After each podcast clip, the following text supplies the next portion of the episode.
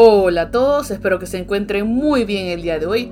Hoy vamos a ver al SCP-062 Quantum Computer, computador cuántico. Clasificación Euclid. Descripción.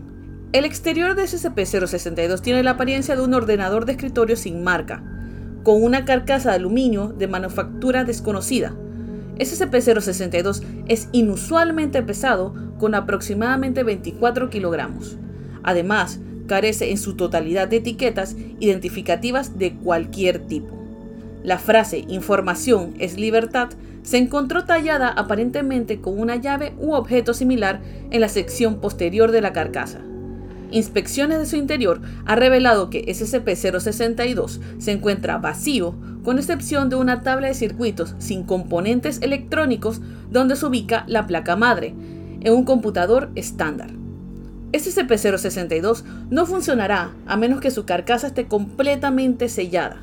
Cualquier intento de abrirla mientras funcione causará que se apague el sistema.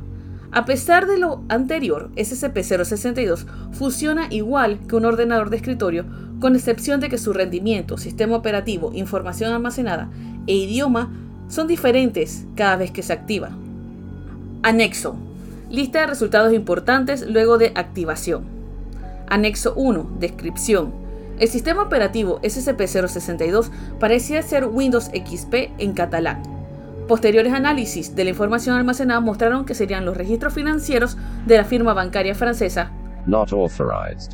durante el periodo correspondiente desde mayo de 1963 hasta abril de 1987. Los datos eran incongruentes con los registros reales obtenidos por agentes infiltrados de la Fundación. Anexo 2. Descripción.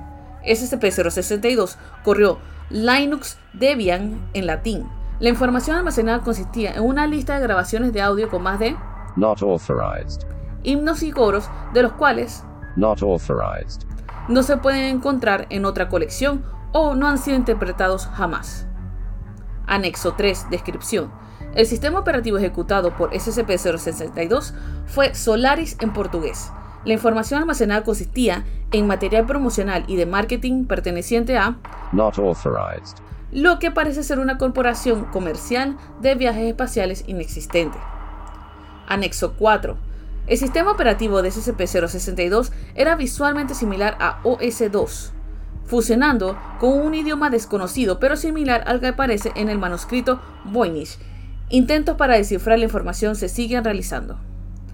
Anexo 5. Descripción. El sistema operativo de SCP-062 fue Not authorized. en francés. Los datos almacenados fueron reconocidos como los de una estación de trabajo estándar de la Fundación, aunque el sitio indicado en los datos de ubicación, sitio, Not authorized. no existe. La investigación está en curso. Anexo 6. Descripción. En este caso, el sistema operativo SCP-062 resultó ser Apple OS X, en lo que parece ser Acadio Cuneiforme. Los datos archivados eran básicamente textos religiosos, descripciones rituales y procedimientos ceremoniales.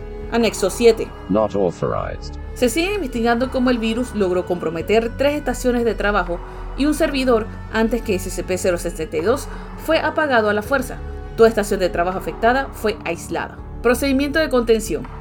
SCP-062 se encuentra almacenado en una celda de contención individual del sitio Not authorized. bajo condiciones de limpieza y orden. Cualquier experimento llevado a cabo en él deben ser autorizados por al menos dos miembros del personal de nivel 3 y solo se realizarán con fuentes de energía independientes. Está prohibido conectar a SCP-062 a una red externa y todos los datos obtenidos en experimentos deberán almacenarse en memorias de tipo no volátil hasta concluir su análisis. Últimamente hemos tenido bastantes SCP electrónicos me llaman la atención. Este en particular me llama mucho la atención porque al parecer contiene bastante información como la que encontrarías en una biblioteca, pero en diferentes idiomas. Es tan aleatorio que nunca sabes qué vas a leer de nuevo. Bueno, eso sería todo por hoy. Nos vemos el próximo. Chao.